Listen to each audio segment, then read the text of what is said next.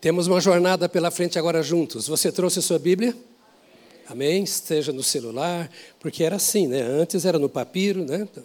Depois é, foi alterando e hoje ela teve um tempo que a gente usava a Bíblia mesmo, não é isso? Eu ainda uso. Hoje já uso o celular, o tablet, né? o computador.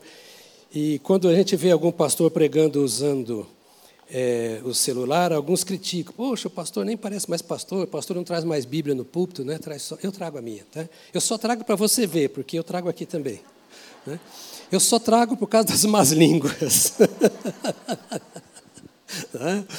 Mas a verdade é que o que importa é que você leia a palavra de Deus. Concorda comigo? Não importa se no tablet, não importa se no, no celular ou no livro. Importa é que a Bíblia continue sendo para você a palavra do Senhor nosso Deus. Ela é para você? Isso é básico para aquilo que nós vamos falar hoje. Porque o assunto de hoje é o único, a única fonte segura que nós temos que trata deste assunto é a Bíblia. Nós só pregamos Bíblia aqui, porque aqui é o lugar em que se reúne a família de Deus. E quando os filhos de Deus se reúnem, é o pai quem tem que falar. E para o pai falar, nós só entendemos que o pai está falando conosco quando a palavra nos é ministrada e o Espírito Santo vivifica essa palavra em nosso coração. E a pregação da palavra é um milagre tão extraordinário que ela chega para cada um de um jeito. Já percebeu? O Espírito Santo fala cada um de acordo com o propósito dele, em primeiro lugar, e em segundo lugar, com a necessidade da pessoa. E para nós ouvirmos a palavra de Deus, ouvidos físicos e espirituais precisam estar abertos. É, alguém vai criticar, eu não sei se espírito tem ouvido, mas eu acho que tem, porque ele ouve a voz de Deus. não é? Então precisamos estar prontos. E a Bíblia é o centro da nossa conversa neste púlpito. Nós não temos outra conversa. Qualquer coisa fora da Bíblia pode fazer parte do culto, mas a voz de Deus vem pela Sua palavra. E para que você conheça se Deus está falando ou não pela sua palavra, você precisa de algumas coisas muito importantes. A primeira dela é o seu coração estar afinado com o Espírito Santo de Deus.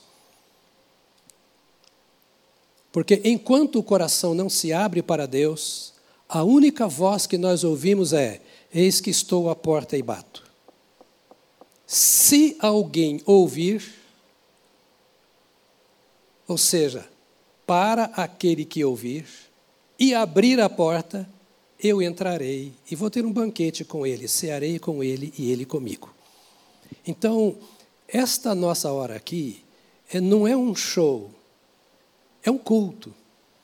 Nós adoramos ao Deus, e por isso você deve cantar da melhor forma possível, com o maior volume, por mais desafinado que seja. Isso aqui não é um coral que tem soprano, contralto, tenor, baixo e, e canta no tom, no semitom, fora do tom, é mais fora do, do tom do que. Nós estamos aqui para celebrar o Senhor. E quando nós abrimos a palavra de Deus, na presença de Deus, cabe ao Espírito de Deus falar conosco aquilo que Ele quer. Então, sensibilize. Ah, vou usar aquela expressão assim: afofe o seu coração. Torna maleável o seu coração àquilo que você vai ouvir agora. E abra os seus ouvidos, porque é muito importante. O nosso tema hoje é Jesus, o Filho de Deus. Diga comigo, Jesus, o Filho de Deus. É um assunto altamente teológico, mas eu vou trazê-lo de forma muito simples.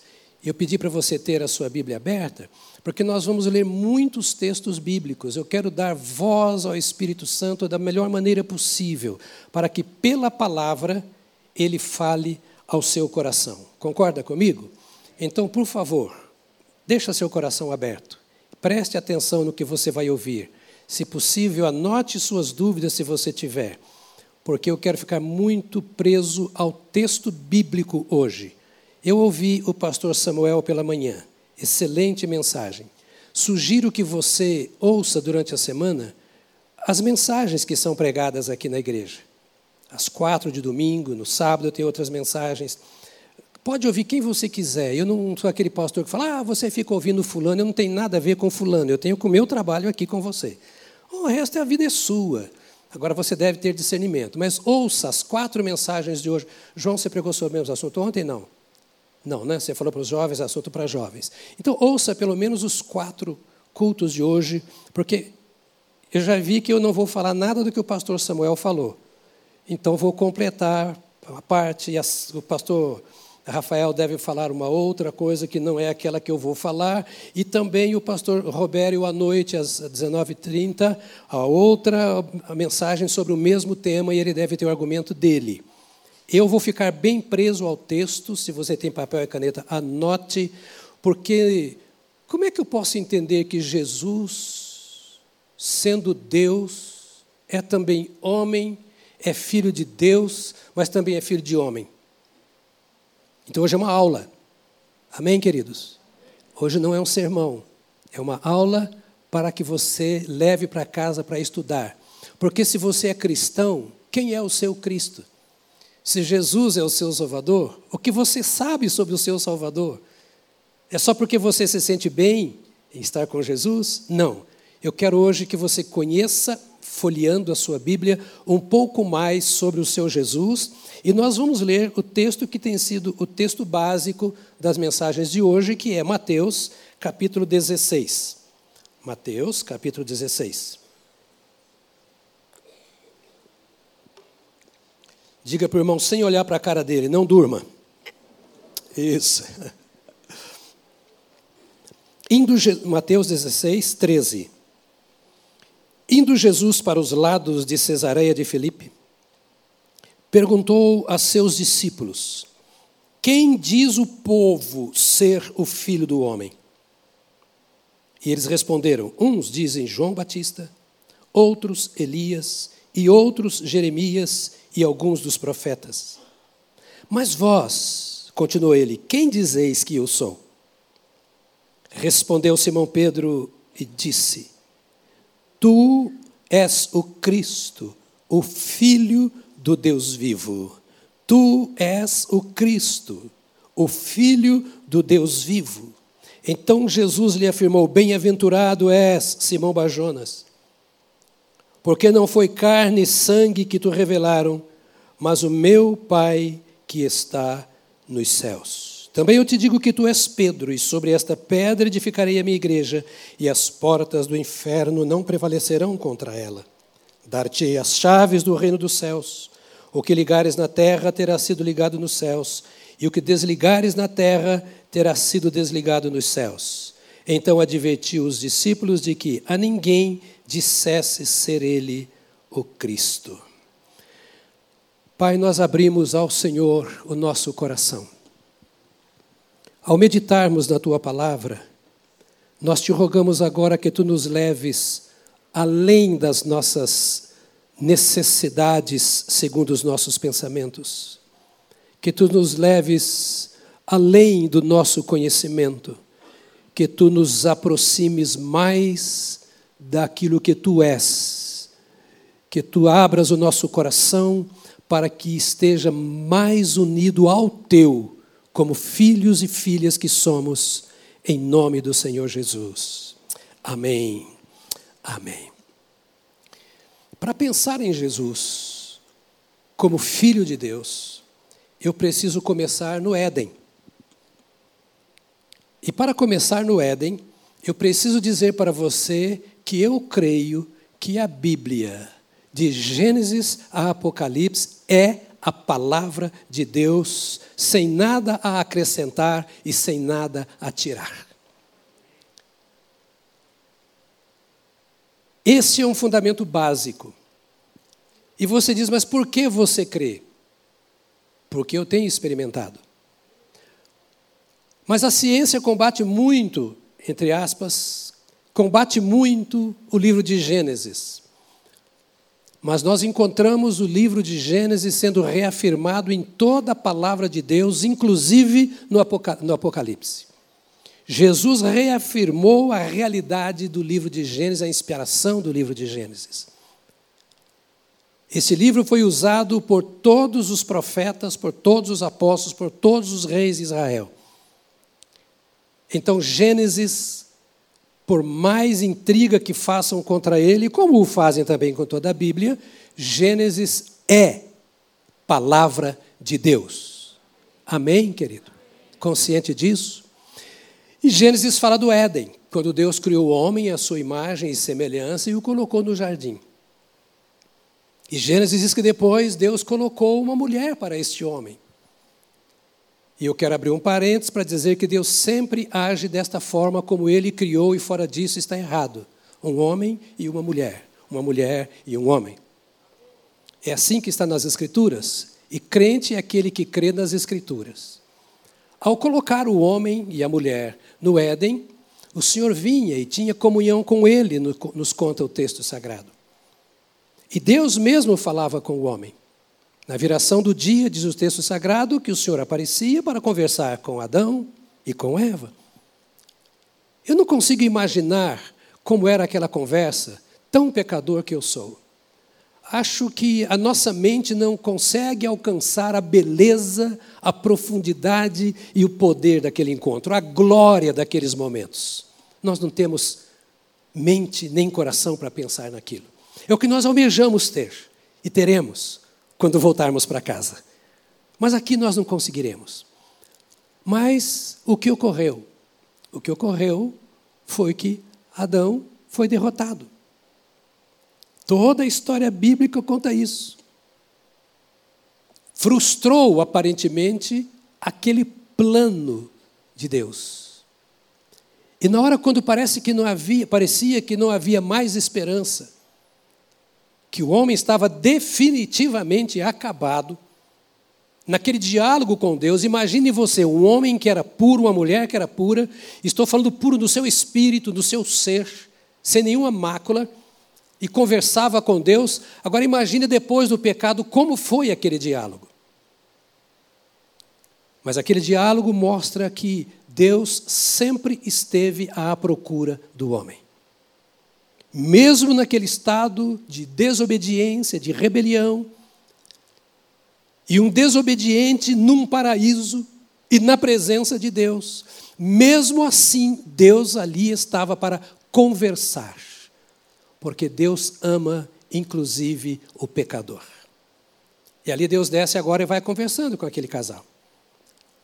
E na conversa, ele diz assim: da semente da mulher da semente da mulher nascerá um que esmagará a cabeça da serpente. Quem fez essa promessa? Deus. Deus. Para ajudar você quando chegarmos lá no nascimento virginal de Jesus, ou na concepção virginal de Jesus. Como pode, como pode uma pessoa ficar grávida do Espírito Santo? Você já leu na Bíblia, exatamente como vou dizer agora, e muitas outras vezes com o mesmo significado: para Deus não há impossíveis. O que significou para Deus criar o céu e a terra e tudo que neles há? O que significou para Deus dar vida a um homem apenas com um sopro nas suas narinas? Se é que você crê na Bíblia como palavra de Deus, como eu creio. O que significa para Deus sustentar todo o universo com o poder das suas mãos? O que queremos dizer quando o chamamos de o onipotente? Foi lá no Éden que começou a gravidez, que Jesus começou a ser gerado para os homens pelo poder da palavra, da semente da mulher nascerá um que esmagará a cabeça da serpente.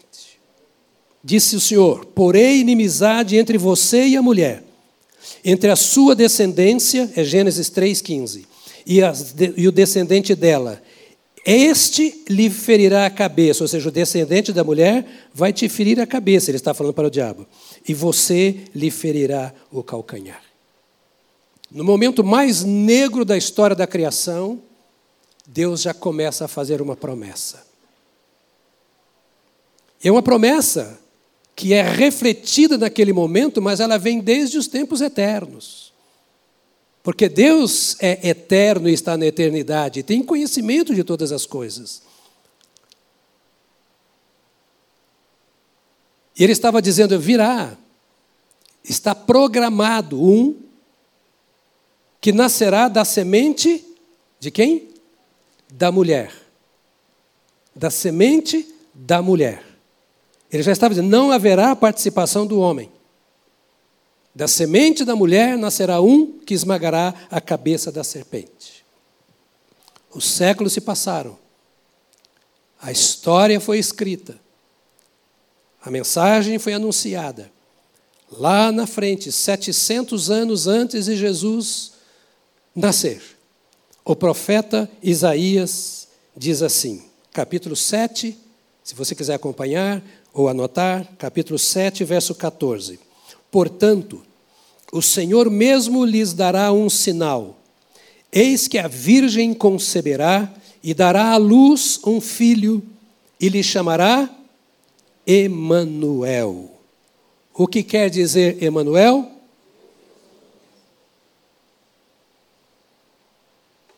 Observe a profecia. Isaías é chamado de o profeta evangélico. Ou seja, o livro do profeta Isaías é o evangelho no Velho Testamento. E ele está dizendo: Olha, então nascerá um filho. Esse é o sinal. Eis que há virgem conceberá. A virgem. Eu não sei como ficou a cabeça do profeta. Porque o profeta fala o que Deus fala e não o que ele entende que Deus está falando. E esse é um segredo para quem tem o dom de profecia. Não inventa moda. Não põe palavra na boca de Deus. Nem que seja para abençoar. Você quer abençoar, abençoe com sua palavra. Mas não invente moda. Eu creio em todos os dons espirituais. Creio no batismo do Espírito Santo. Creio nos dons espirituais. Mas o profeta apenas profetiza, ainda que ele não entenda. Aqui estava Isaías dizendo isso. Isaías diz: olha, está aqui. A virgem conceberá e dará à luz um filho. Não tem lógica. A mente humana não consegue pensar, elaborar uma coisa dessa como profecia. Não dá para inventar uma coisa dessas. Dará à luz um filho e lhe chamará Emanuel. Ou seja, este filho terá um nome, e o nome tem um significado: Deus conosco. Há uma promessa lá no Éden. Nascerá um que esmagará a cabeça da serpente. E quem pode contra o diabo a não ser o próprio Deus? Ninguém. Para vencer o diabo, teria que ser por Deus. Porque não é expulsar demônio, isso é outra história. Expulsar demônio não é vencer o diabo, é uma, é uma palhinha, né? Era vencer, era colocar o diabo debaixo dos seus pés. Então ele mandaria o Emanuel, ou seja, Deus estaria conosco através desta criança que nasceria da virgem que conceberia. Capítulo 9, verso 6 de Isaías diz: Porque um menino nos nasceu, um filho se nos deu, o governo está sobre os seus ombros, e o seu nome será Maravilhoso Conselheiro, Deus Forte, Pai da Eternidade e Príncipe da Paz. Todos estes são nomes de Deus. Quando o profeta dizia, eu acho que os experts da Bíblia de Israel, como é, como é que esse menino vai ter nome de Deus? Pai da eternidade.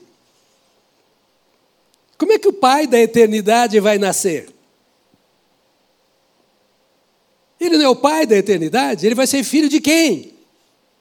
Vamos pensar com a cabeça humana, mas é o que Deus está falando pelo Espírito Santo. Maravilhoso conselheiro.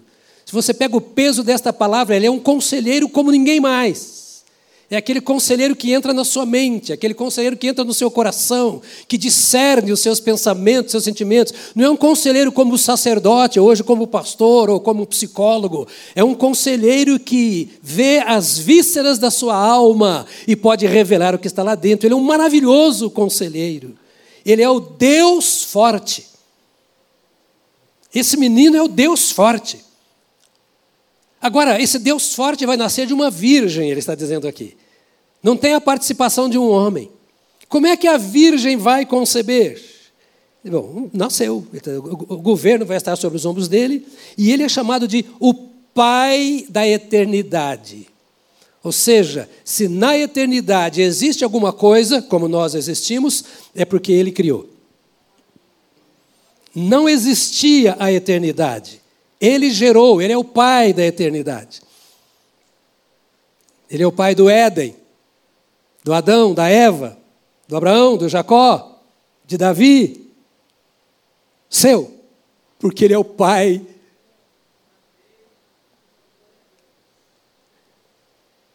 Pai e Senhor. Deus forte, Pai da eternidade e príncipe da paz. Ou seja, a paz está nas mãos dele. Te pergunto uma coisa: qual a diferença da sua vida entre o antes e o depois de você ter se entregue a Jesus? A maior diferença é a paz. Concorda? Não estou nem falando do céu, da certeza da salvação. Porque o grande segredo da salvação é a paz.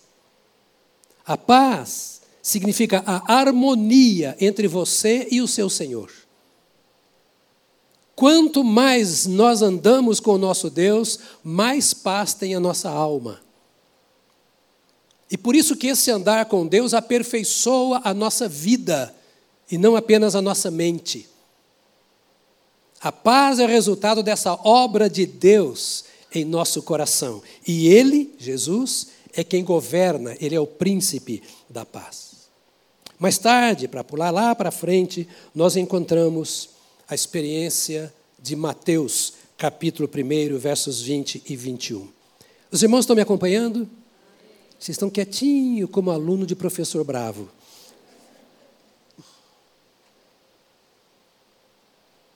Não é pecado dar glória a Deus a qualquer volume, tá? Porque há coisas aqui importantes. Eu queria que o Espírito Santo aplicasse isso ao seu coração. Amo você ficar assim, atento. Não perca tempo agora, mas atento mesmo. Abra aí, se você quiser, Mateus capítulo 1, versos 20 e 21, para conferir. Porque eu estou lendo a Bíblia. Hoje eu, de... eu acho que eu nunca fiz isso. O tempo todo lendo a Bíblia hoje aqui. Eu quero Bíblia para você. José, com quem Maria estava para casar, sendo um homem justo e não querendo envergonhá-la em público, resolveu deixá-la sem que ninguém soubesse. Está falando do momento em que ele descobriu que Maria estava grávida.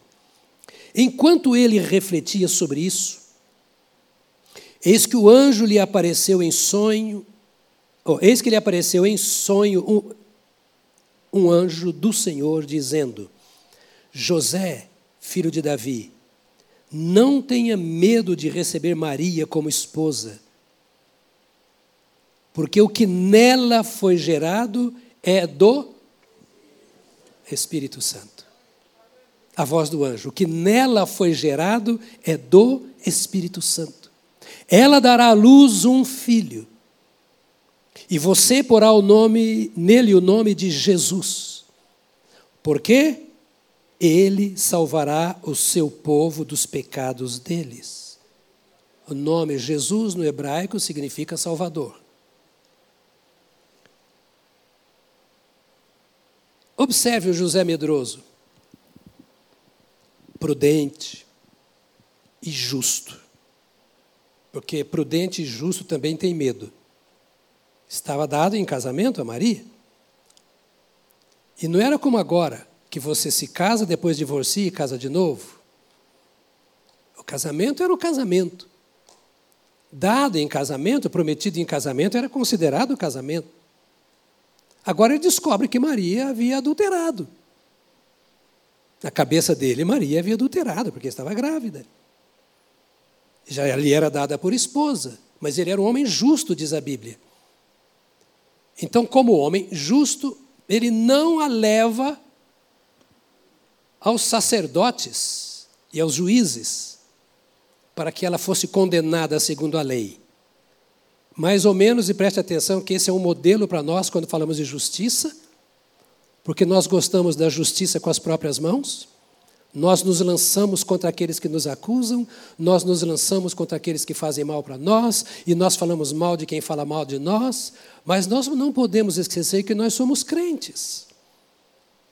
Nós não podemos dar a resposta à altura, isso é alguma coisa da sociedade, porque nós entendemos que a nossa luta não é contra carne nem sangue, mas é contra principados e potestades das trevas nas regiões celestiais.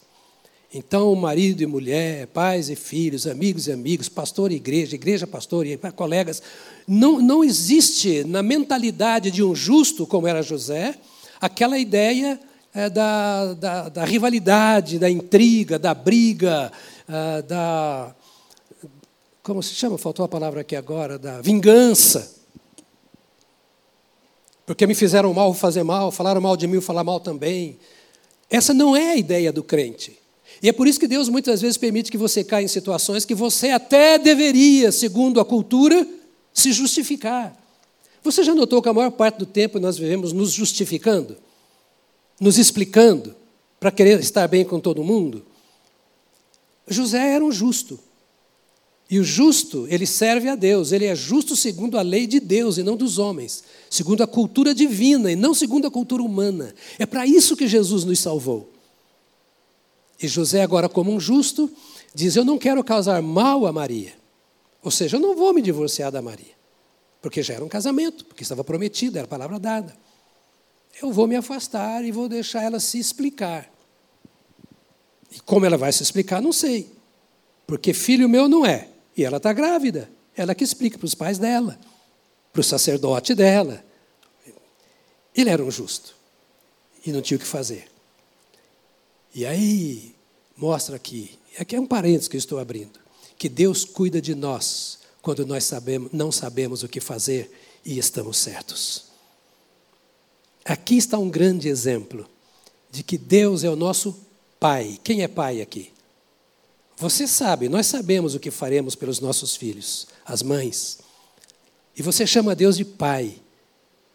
Deixa Deus acreditar, uma heresia que eu falar agora, né? Deixa Deus acreditar que você acredita nele como pai. Viva como filho. Ele então se afasta e aí o anjo vem para José. Porque Deus cuida dos seus, mesmo quando estão em dúvida e precisam ser esclarecidos. E Ele é o mesmo ontem, hoje e eternamente. É Ele quem traz à luz as coisas. O apóstolo diz assim: é Deus quem me justifica. E se Deus é por nós, quem será contra nós? Quantas vezes cantamos? Aqui está a posição de José. Ele também estava confuso. Agora o anjo se encarrega. Deus envia o anjo e dá esta fala a ele. Ela está grávida. E o que nela foi gerado, foi gerado por quem? Pelo Espírito Santo. Por meio de quem o mundo veio a existir? Gênesis capítulo 1, verso 1 diz: A terra era sem forma e vazia, e o Espírito pairava sobre as águas. Capítulo 1 de Gênesis. E a palavra pairar no hebraico tem um sentido aí de chocava. Estava criando vida sobre as águas. Está o Deus Trino fazendo a obra: Pai, Filho e Espírito Santo. E agora, a mesma coisa ocorre no caso de Maria. O que nela foi gerado, foi gerado pelo Espírito Santo. Acalme-se, José. O Deus que criou o mundo do nada é o mesmo Deus que pode pegar o útero da, de uma mulher e gerar ali o que ele bem entender pelo seu espírito. Pastor, eu não entendo isso. Me explica. Explico nada, eu também não entendo. Eu só sei que Deus é Deus e o resto é resto. Como é que eu vou explicar o ar que está, não condicionado, mas o ar natural que está por aí, que nós respiramos? Porque Deus deu o ar. Como é que eu vou explicar eu estar aqui diante de você? Porque aquele que dá a vida me permite estar vivendo. E aquele que sustenta o mundo com suas mãos e que criou o mundo com a sua palavra, pode fazer o que quiser fazer. Se pode fazer do nada, pode fazer no útero. Pastor, eu tenho dificuldade de entender isso. Você não precisa entender. Tem coisa que eu tenho que saber quem é que está fazendo. E quando eu sei quem está fazendo, é mais fácil de eu acreditar. Se é Deus que está fazendo, eu posso crer. Se eu sei quem é Deus, o seu poder, o seu interesse, eu posso crer. Mas a ciência, a ciência existe, mas os cientistas são homens limitados.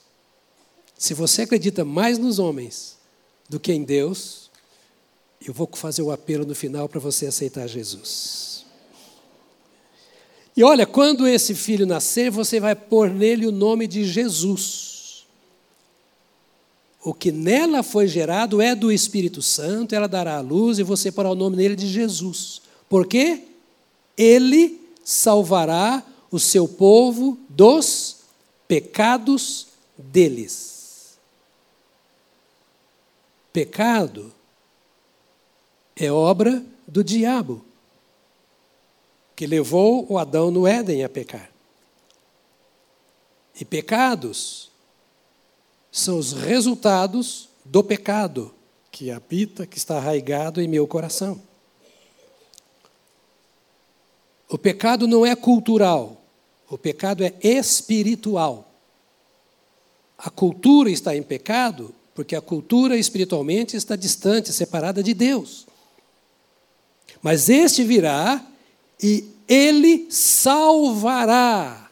A expressão é: ele é o Salvador. Ele virá para salvar. Ele virá para anular, aniquilar o poder do pecado e todas as consequências.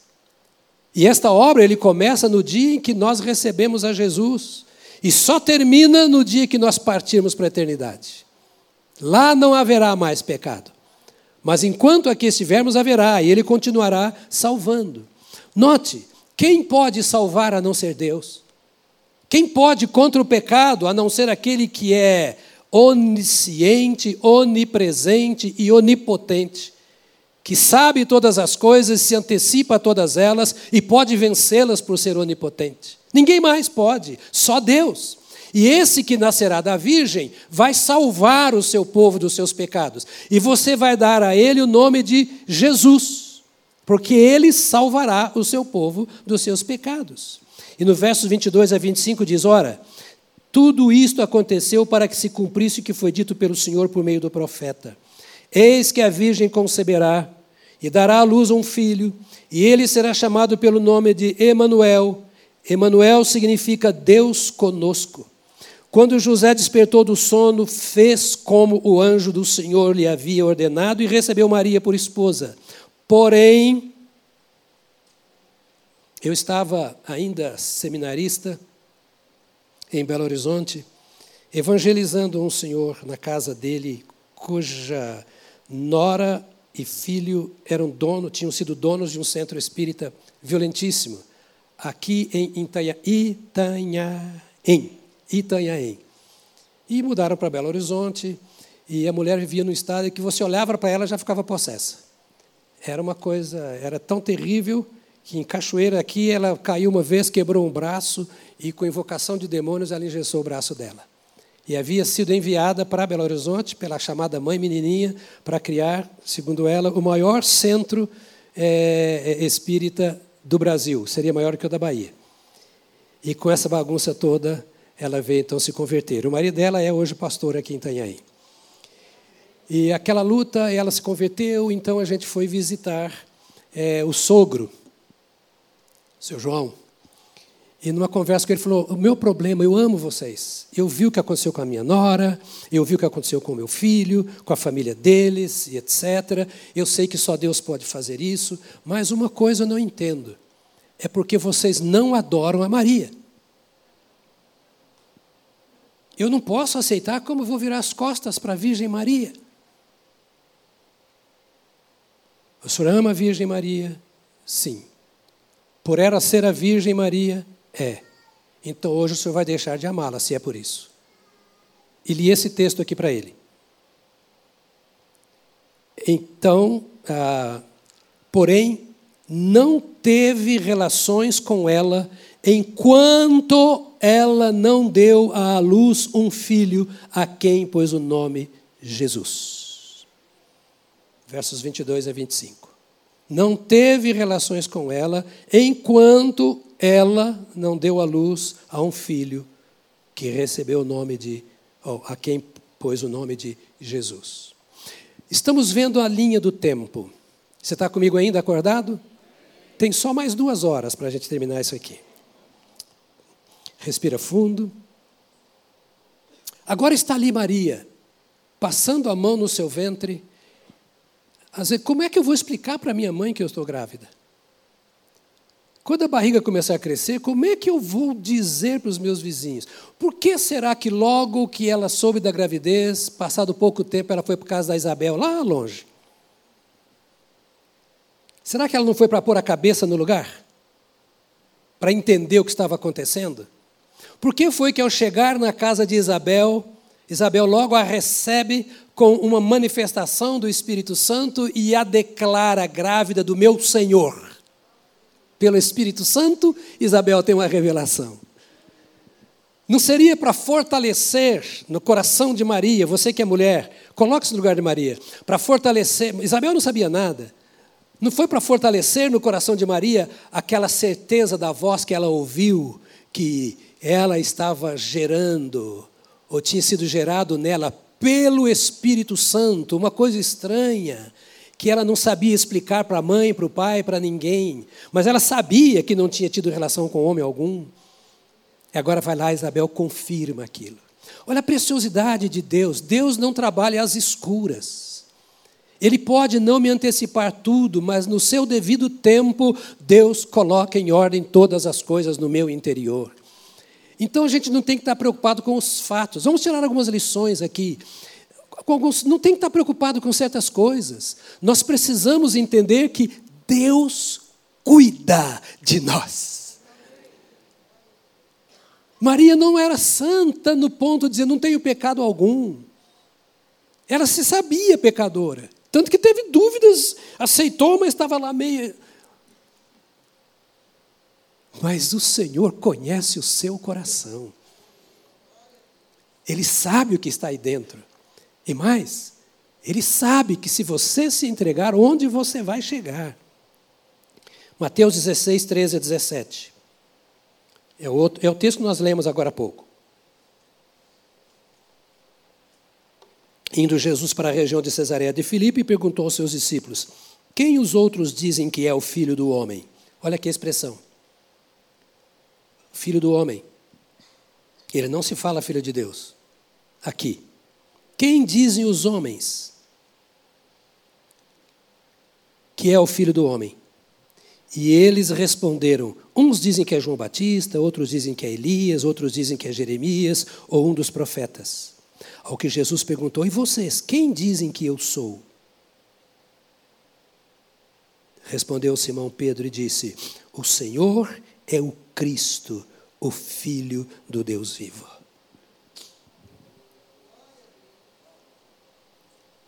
Por que filho do homem? Porque, embora tendo sido gerado pelo Espírito Santo, ele foi gerado no ventre de uma mulher. E filho do homem aqui não é filho do, masculino, é filho do ser humano. E ele era chamado filho do homem e era chamado filho de Deus. Filho do homem por ter nascido de uma mulher e filho de Deus por ter sido gerado pelo Espírito Santo. Como filho do homem, ele se identifica com a nossa natureza. A Bíblia diz que ele foi tentado em todas as coisas, como eu e você somos tentados. Em todas as coisas, mas sem pecar. Porque ele tinha sido gerado não por Adão e Eva, mas gerado pelo Espírito Santo. Então ele era 100% homem e 100% Deus. Por ter sido gerado pelo Espírito Santo. E ele veio trazer, e veio por isso, para trazer e soprar na nossa natureza humana o espírito da natureza divina. Por isso que o nosso corpo é transformado em templo do Espírito Santo.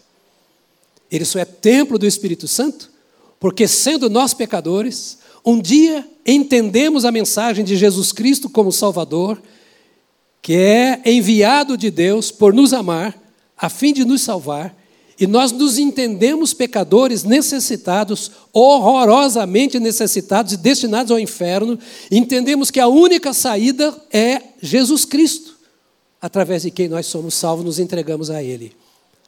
Agora então, nós que vivíamos chafurdados no pecado, agora recebemos da parte de Jesus Cristo o Espírito Santo, recebemos a natureza de Deus.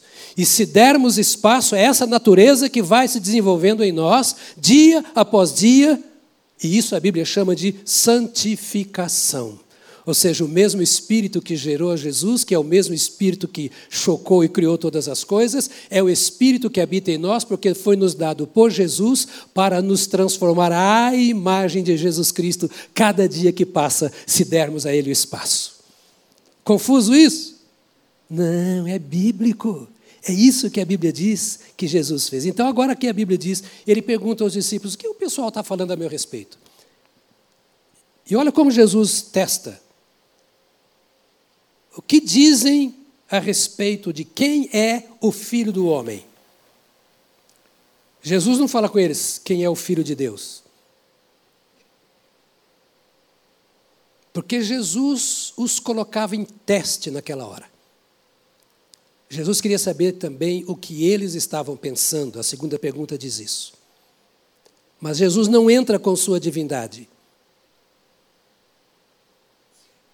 Porque era o momento em que os discípulos estavam buscando a identidade em Cristo.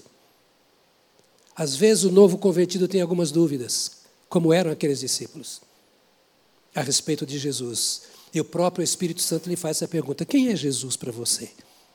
Você já identificou mesmo Jesus ou a doutrina cristã?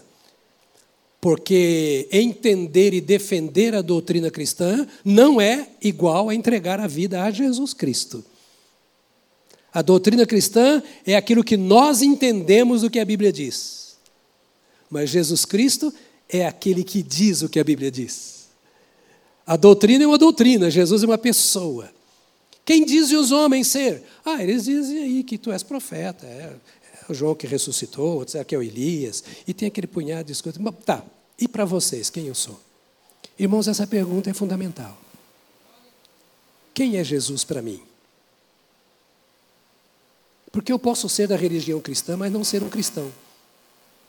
Porque cristão é aquele que se entregou a Cristo e não a religião cristã. A religião não salva. Cristo salva.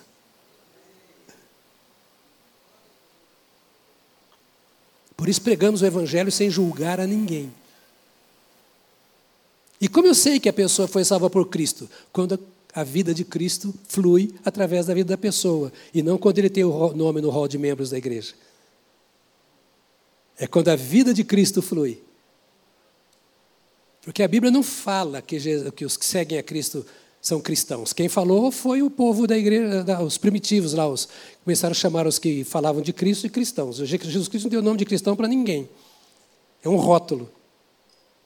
Aqui está então ele dizendo: Olha, dizem que tu és ele. E vocês? Quem dizem que eu sou? Aí vem a revelação: Tu és o Cristo, o Filho do Deus vivo. E Jesus disse: Você é muito feliz. Entender isso é uma felicidade enorme. E você sabe que é uma felicidade enorme entender que Jesus é o enviado de Deus. para perdoar os nossos pecados, nos purificar de toda injustiça, santificar a nossa vida e nos levar para mais próximo de Deus a cada dia. Ninguém mais. Não tem quem faça isso a não ser o Senhor Jesus Cristo. E Jesus chama então Pedro, filho de Jonas, Bar Jonas quer dizer filho de Jonas, Bar filho. Simão, você é muito feliz porque entendeu a revelação divina revelação divina. Quando todo mundo está confuso, você, meu irmão, minha irmã, que já recebeu a Cristo, entendeu a revelação divina. Jesus Cristo é Deus, homem, que se uniu na nossa humanidade para salvar os homens. Vou correr agora, eu tenho mais um bom tempo ainda, mas vou correr um pouco mais, para ver aqui o testemunho que o próprio Deus deu no Monte da Transfiguração, quando diz assim: em Mateus capítulo 17, versos 1 até o verso 18, Jesus chama Pedro, Tiago e João, Tiago e João eram irmãos, Jesus chama Pedro, Tiago e João para subir ao monte com ele. E lá no monte Jesus é transfigurado e eles vê Jesus corporeamente como um grande facho de luz. E ouve então uma voz que diz: Este é o meu filho amado em quem tenho prazer. Jesus se revela aos apóstolos que precisavam entender que Jesus, o filho de Maria, não era filho de José. Porque ele foi gerado pelo Espírito Santo no ventre de Maria. E por ter sido gerado pelo Espírito Santo, ele era chamado de Filho de Deus. E por ter sido gerado pelo Espírito Santo no ventre de uma mulher, ele era também chamado Filho do Homem. E agora então o Senhor diz: Esse é o meu filho amado, em quem eu tenho prazer. Marcos Olha, eu falei de Gênesis, falei de Isaías, falei de Mateus, agora quero falar de Marcos, capítulo 1, verso 1. Começa assim: princípio do Evangelho de Jesus Cristo, Filho de Deus. Escuta aqui porque você voou. Por que ele era chamado Filho de Deus? Porque foi gerado pelo Espírito Santo. E o Espírito Santo é Deus. Está claro para você? Se o seu colega lá na escola perguntar por que ele era chamado Filho de Deus, porque Deus gerou a Jesus pelo Espírito Santo, Deus trino trabalhando, gerou como homem no ventre de Maria. Capítulo 1, versos 9 a 11 diz: Naqueles dias Jesus veio de Nazaré da Galileia, foi batizado por João no Rio Jordão. Logo ao sair da água, Jesus viu o céu se abrindo e o Espírito descendo como pomba sobre ele. Então veio uma voz dos céus que dizia: Você é meu filho amado, em você eu me agrado. Aleluia. 30 anos Jesus viveu como um homem comum, normal. Não tão comum porque ele era estranho, porque as pessoas lá nos 12 anos no templo acharam meio estranho. Mas como é que ele está discutindo com esses doutores da lei e está pondo todo mundo no curé? Como é que Jesus está? Mas ele era um carpinteiro. Não deixe o seu filho sem trabalho. E nem espere para ele trabalhar aos 30. Jesus parou de trabalhar aos 30. No serviço natural. Você está comigo ainda? Eu estou lendo um outro evangelho, porque eu não, não precisarei mais falar sobre isso. E eu me preocupo com o crente que é crente porque o pai é crente. Você tem que ser crente que você sabe o que a Bíblia diz, porque você crê na Bíblia. Porque crente que não lê na Bíblia não é crente, é infiltrado. Mas não é mesmo. Vai crer no quê? Se nós, tudo que nós cremos é o que está na Bíblia. E o crente que está na que, que, o crente que é crente que crê na Bíblia, ele não se preocupa com o resto. Ele pode ir até a morte se ele está indo contra a maré, mas ele sabe no que ele crê. Por isso eu estou dando Bíblia para você hoje. Eu não quero que você creia porque eu estou falando, eu quero que você leia o que está nas Escrituras. Então ali o Senhor dá esse testemunho para o próprio Jesus e diante dos homens. Por que você acha que o diabo fez aquela pergunta lá no deserto? Se tu és o filho de Deus. Eu me permito, meus colegas que são mais hereges do que eu agora, me avaliarem no que eu vou dizer agora, né? mas eu me permito dizer por duas razões que o diabo perguntou: se tu és, ou seja, lançando dúvida. A primeira é porque o diabo não tinha certeza. Ele falou, pelo ritmo da coisa, mas aqueles anos todos que você não fez nada parado lá, agora que você vai dar onde? Jesus, filho de Deus? Então o diabo fez um teste. O diabo não sabe quem você é no seu interior. Ele só sabe quando ele sopra na sua mente e você responde de acordo com o que ele soprou. Mas o diabo não lê a sua mente. O diabo não pode sondar o seu coração. Só você e Deus e mais ninguém sabe o que está no seu coração. E isso é vitória para nós, amados. Isso é vitória para nós. Porque a Bíblia diz isso. Se o seu coração não te condena, ninguém mais vai te condenar. Mas à luz de que você avalia o seu coração? Então o diabo não podia ver o coração de Jesus. Ele falou: se tu és. Então ele não tinha certeza se Jesus era. A segunda razão é porque ele queria lançar dúvida no coração de Jesus. Deixa eu dizer para você uma coisa simples, caseira, porque essa conversa aqui é aquela que você está sentado à roda batendo papo.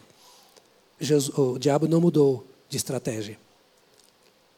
Ele continua lançando dúvidas. Porque ele nunca sabe o quanto você ama a Deus a não ser pelas suas obras, pelas suas falas. Ele nunca sabe o quanto o Espírito Santo domina a sua vida a não ser quando você exterioriza. Ele nunca sabe quando você está cheio ou vazio do Espírito Santo, só sabe quando você manifesta. Então cria juízo e deixa o Espírito Santo fluir através de você. E pisa na cabeça do diabo, que é uma promessa de Deus para você. Bom, vamos para Lucas. Daqui nós chegamos em Apocalipse em uma semana, fica tranquilo. Eu vou ler poucos versículos de Lucas aqui, capítulo 1, verso 34 e 35. Tá? Diz assim: Então Maria disse ao anjo: Como será isto, se eu nunca tive relações com homem algum? O anjo respondeu: O Espírito Santo virá sobre você e o poder do Altíssimo a envolverá com a sua sombra. Por isso também o ente santo que há de nascer será chamado Filho de Deus. Por que Jesus é chamado Filho de Deus? O que diz aí o texto? Vamos, ver, vamos ler de novo? Deixa a Bíblia responder as suas perguntas. Verso, verso 35. O anjo respondeu, porque ela teve dúvida: como é que vai ser isso? O anjo respondeu: O Espírito Santo virá sobre você, e o poder do Altíssimo a envolverá com a sua sombra. Da mesma forma que o poder do Altíssimo envolveu o nada e fez do nada tudo nascer. Ele disse: haja e ouve. E a Trindade disse, o Deus Trino disse, Jeová, o Deus Trino, o Espírito Santo pairava sobre as águas. O Pai queria criar, e o Filho é a expressão da palavra, ou ele é a palavra expressa de Deus. O Pai fala através do Filho e cria pelo Espírito. E da mesma forma que diz assim, é pelo Espírito Santo que isso vai acontecer. Então, o Altíssimo a envolverá com a sua sombra. Eu diria, como o nada foi envolvido com a palavra de Deus. Por isso também o ente santo que há de nascer será chamado filho de Deus. Ele será chamado filho de Deus porque foi Deus quem o gerou no ventre da mulher. E será chamado filho do homem porque a mulher que é humana recebeu aquilo que nela foi gerado pelo Espírito Santo. Aleluia, isso é um mistério. Você está sendo puxado um pouco para cima da vida normal de um crente. Você está puxado para o conhecimento de Deus Conhecereis a verdade, e a verdade vos libertará. Quando o inimigo tocar em alguma coisa da sua vida, pera, pera, pera, pera, pera. quem fala para mim é a Bíblia. E a Bíblia é para todos os homens. Ah, Jesus diz Lucas 23, 45. Então Jesus clamou em alta voz: Pai, nas tuas mãos entrego o meu espírito. E dito isto, expirou. Bom, João fala muito, eu vou ler dois versos. No princípio era o Verbo, e o Verbo estava com Deus, e o Verbo era Deus. Capítulo 1, verso 1 a 3. Ele era o Verbo, e o Verbo era Deus. Ele estava no princípio com Deus, todas as coisas foram feitas por Ele, e sem Ele nada do que foi feito se fez. João está dizendo assim: Eu tive uma visão, um conhecimento, um discernimento do Espírito, que lá no princípio, a palavra estava sendo criada. E essa palavra era Deus. E era o mesmo Deus que se manifestou na pessoa. Esta palavra é o mesmo Deus que se manifestou na, na, na, pessoa de Jesus Cristo. Aquela palavra que fez todas as coisas é a mesma palavra que agora nasceu para fazer coisas novas. Sem ele, nada do que foi feito se fez. E no que diz relação à vida com Deus, sem ele também nada do que precisa ser feito será feito. O Verbo se fez carne, habitou entre nós, cheio de graça e de verdade, e vimos a sua glória como a glória do unigênito do Pai. Ou seja, nós vimos a glória dele como o único ser que foi gerado pelo Pai. o único ser que foi gerado pelo Pai, não pela palavra, mas pela ação direta do Pai na pessoa do Espírito Santo. Deus amou o mundo de tal maneira que deu o seu Deus amou o mundo de tal maneira que deu o seu filho Filho de Deus, Jesus Cristo. Vou correr para o capítulo 5, verso 17, quando, de, de, de João, quando Jesus diz assim: Meu Pai trabalha até agora, e eu trabalho também. Porque Jesus é filho de Deus, por ter sido gerado pelo Espírito Santo. Vou para Paulo, correr todas as outras coisas aqui. Efésios 1, verso 3. Estou terminando, tá, irmãos? Bendito seja o Deus e Pai de nosso Senhor Jesus Cristo, que nos abençoou com todas as bênçãos espirituais nas regiões celestiais em Cristo. Ou seja, o Deus que gerou a Jesus Cristo o gerou para que através de Jesus Cristo nós tenhamos posse das bênçãos espirituais que estão reservadas para nós. Vamos ler de novo o texto. Bendito seja o Deus e Pai de nosso Senhor Jesus Cristo, que nos abençoou no passado, no presente, está aqui, está concreto, nos abençoou com toda a sorte, com todas as bênçãos espirituais nas regiões celestiais em Cristo. Ou seja, não há bênção espiritual que não esteja reservada para você. Qual é a bênção espiritual que você busca? O que o seu espírito deseja, de que ele tem fome, está reservado para você nas regiões celestiais. E por isso Deus mandou Jesus, porque só através do seu unigênito nós podemos alcançar o que Deus tem para nós.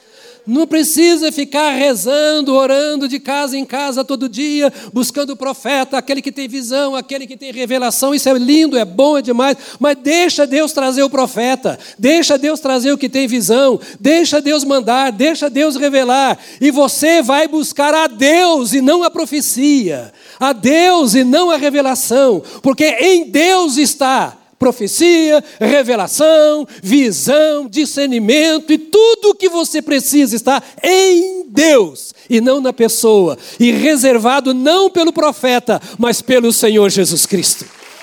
O segredo é caminhar com aquele que caminha com o Pai, Jesus Cristo, enviado de Deus.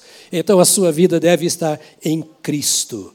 Paulo diz aos Gálatas, capítulo 4, 4 e 5: Quando chegou a plenitude do tempo, Deus enviou o seu filho, nascido de mulher, nascido sob a lei, para resgatar os que estavam sob a lei, a fim de que recebêssemos a adoção de filhos. Ou seja, Deus mandou o filho para que por ele nós pudéssemos ser adotados, porque nós nos desviamos de Deus. Vocês sabem que eu tenho uma filha adotiva. Ela sabe, mais do que qualquer um de nós, o que significa ser adotado. Ela sabe. Qualquer filho adotivo sabe o valor de ser adotado. Será que nós sabemos o valor de sermos adotados por Jesus? Adotamos a criança e damos a ela a casa, a comida, a roupa, a educação, a formação. Levamos a Jesus como fizemos. Está aí a nossa filha dirige hoje o Ministério Infantil da igreja. Com sua filha, nossa neta mais velha, cantando aqui na adoração. Seu marido, um homem de Deus, que é o líder do nosso ministério em presídios. Que fruto nós, como filhos adotados, estamos dando para aquele que nos adotou? Oh, irmão, se nós entendêssemos isso, nós nos entregaríamos mais ao Senhor. Que nós não tínhamos nada.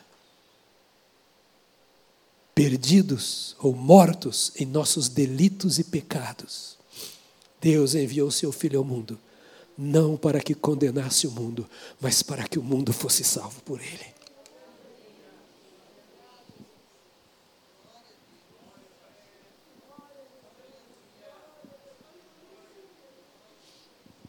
Que nós estamos fazendo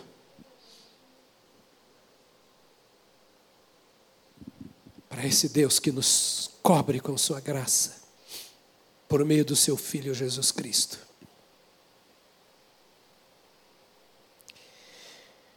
Deixa eu ler mais um verso.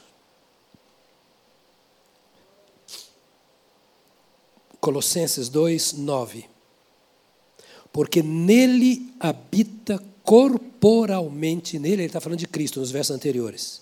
Nele habita corporalmente toda a plenitude da divindade.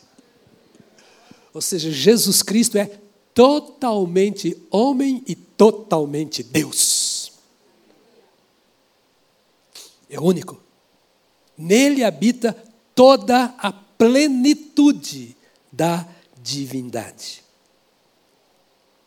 E a palavra plenitude aqui no grego é pleroma. E pleroma quer dizer totalmente, totalidade. Ou seja, não há nada que exista no Pai que não existe no Filho. Não há nada que existe no Espírito Santo que não exista no Filho. Não há nada que exista no Filho que não exista no Espírito Santo.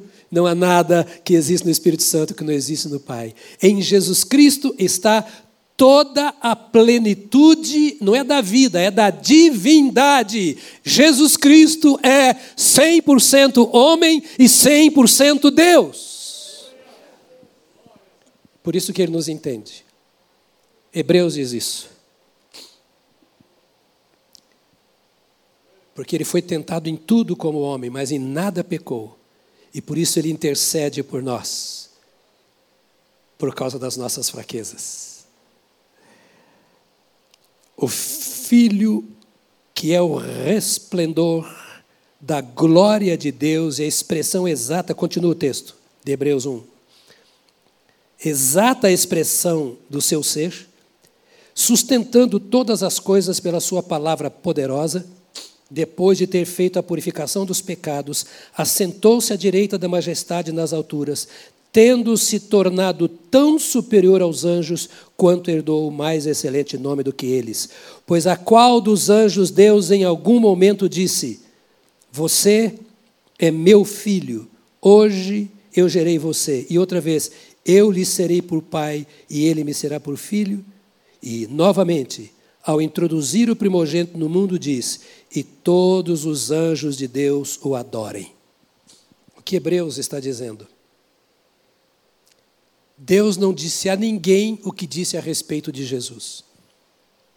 E termina dizendo: ninguém tem o direito de receber a adoração, mas até os anjos têm que adorar a Jesus. Por quê? Porque Jesus é totalmente Deus. Porque está escrito: Ao Senhor teu Deus adorarás, e só a Ele prestarás culto. E o último verso que eu quero ler com você, diga glória a Deus. Está terminando.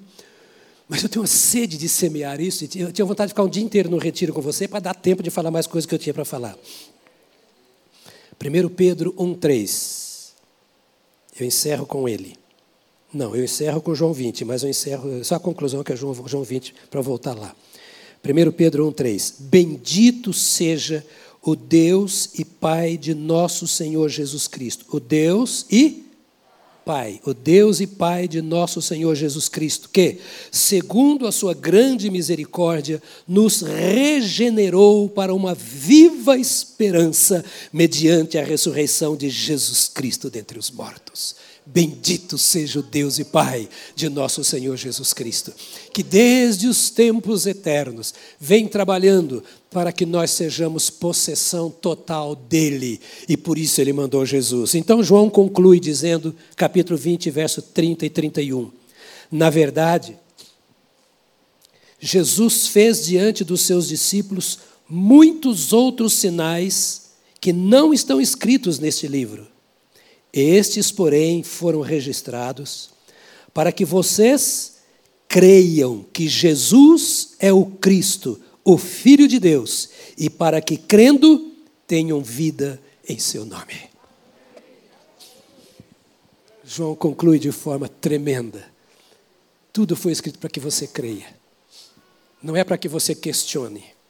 E quando você questiona, vá buscar resposta porque nós temos resposta para tudo aquilo que nós precisamos para o nosso relacionamento com Deus.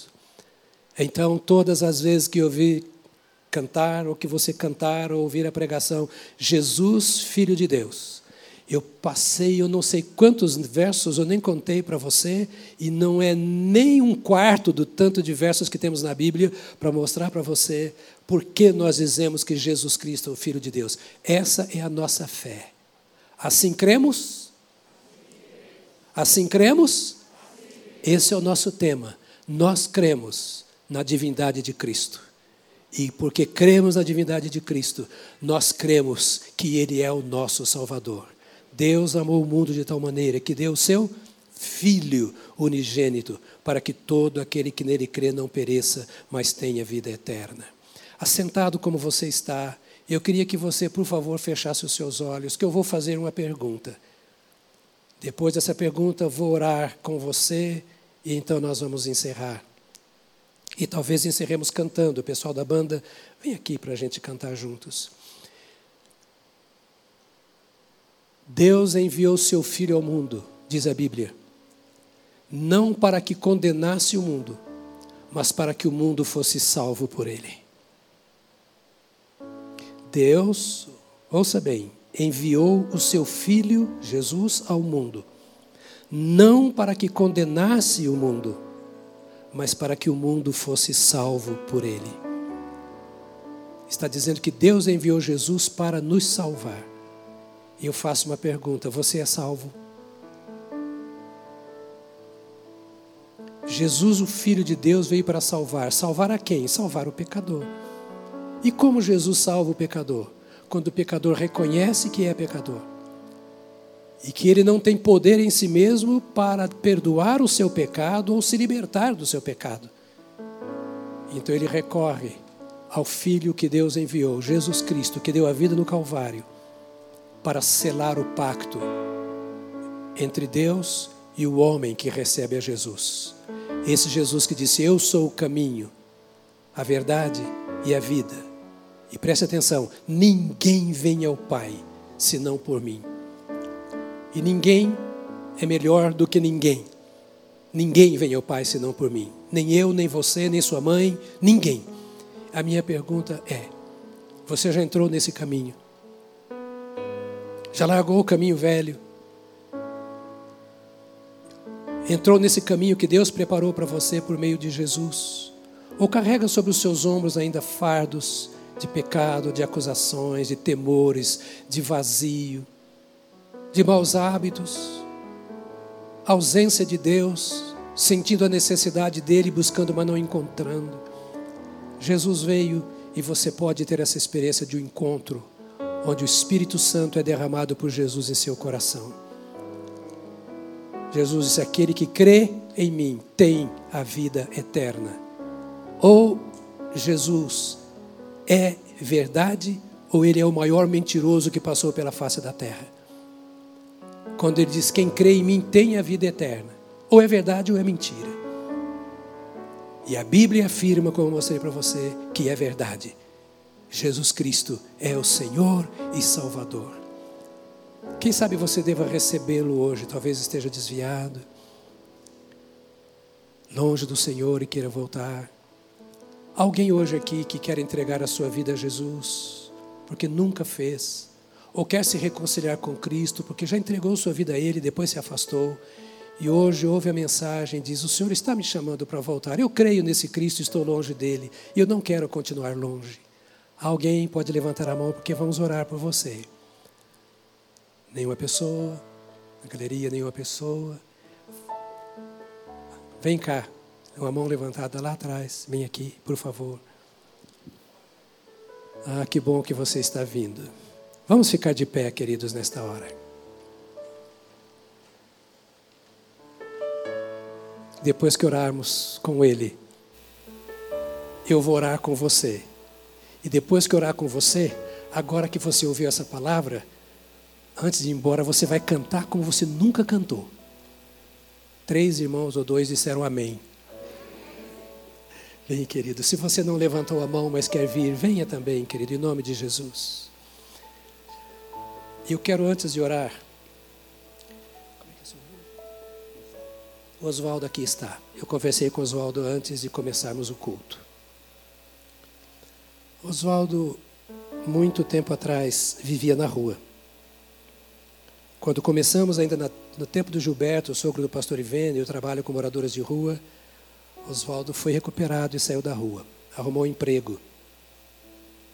Agora, há pouco tempo, ele perdeu o emprego, eu fiquei sabendo agora. E foi procurar a família, não encontrou ninguém da família e está morando na rua de novo. Quem tem da BCP aqui? Ah, doutor, vem cá, doutor Ronda. Pronto, o presidente da BCP está aqui, vem cá. Por favor, Ronda, fica com ele aqui também. Isso. Doutor Ronda, eu queria que nós colocássemos esse moço de novo no trilho. Vamos. Vamos colocá-lo de volta, viu, Oswaldo? Você não vai continuar na rua. A rua não é o seu lugar. Seu lugar é nos braços desse Jesus que nós falamos e trabalhando e sustentando você mesmo. Você já experimentou. Eu sei que você não quer viver lá. Né? A igreja ama você porque Jesus te ama. Viu? Nós vamos cuidar de você. Tá bom, querido? E o gostoso que você está se reconciliando com Cristo. Não é? Você também primeira vez? Aqui, primeira vez? É, assim, você também, né? Vamos orar. Estende as suas mãos. Que momento gostoso, irmão. A Bíblia diz que é a festa do céu por um. por um só. Pai, nós te rendemos louvores, nos inclinamos diante do Senhor, porque tu és o nosso Deus. Nós gostaríamos de te amar como tu mereces ser amado, mas receba o amor que nós temos, a dedicação deste amor e aumenta o nosso amor por ti. Obrigado pela tua obra, por nos teres dado Jesus, a garantia da nossa vida eterna. E obrigado por estas pessoas que estão aqui à frente agora. Ó oh Deus, em nome de Jesus, toma cada uma destas pessoas. Toma, tu as conheces pelo nome. Tu sabes o que está acontecendo com elas, o que elas estão buscando do Senhor. Ó oh Deus, em nome de Jesus, agora sopra o sopro do teu espírito sobre essas pessoas. Alcance o mais profundo destas almas. E, ó Deus, soprando que saiam as cinzas, tudo aquilo que seja entulho, sujeira, temor, insegurança. Ó Deus, perdoa os pecados, lava no precioso sangue do Cordeiro e escreva estes nomes no livro da vida, para a glória, honra, louvor do teu nome e alegria do teu povo. E enquanto oramos por esses, Pai, nós oramos pela tua igreja também. Senhor, toma esta igreja em tuas mãos. Cada filho, cada filha, pai, mãe, irmão, irmã, esposo, esposa, faz uma obra poderosa entre nós. Dá-nos, ó Deus, a visão completa de Jesus Cristo, como está nas tuas Escrituras. Ensina-nos a amar o Senhor como o Senhor tem nos amado. Limpa, lava, santifica o nosso coração para que, como igreja de Jesus Cristo, busquemos ser cada vez mais semelhantes a Jesus Cristo, cabeça da igreja. Abençoe este povo durante esta semana. Põe o teu temor no coração da tua igreja. Põe a santidade do Espírito no coração do teu povo. Instrua o teu povo no caminho em que deve andar durante esses dias. E sustenta, Senhor, os teus filhos como testemunhas da tua verdade para a glória, honra, louvor do teu nome e para que a tua luz continue brilhando nas trevas, em nome de Jesus Cristo. Amém, amém, amém, aleluia.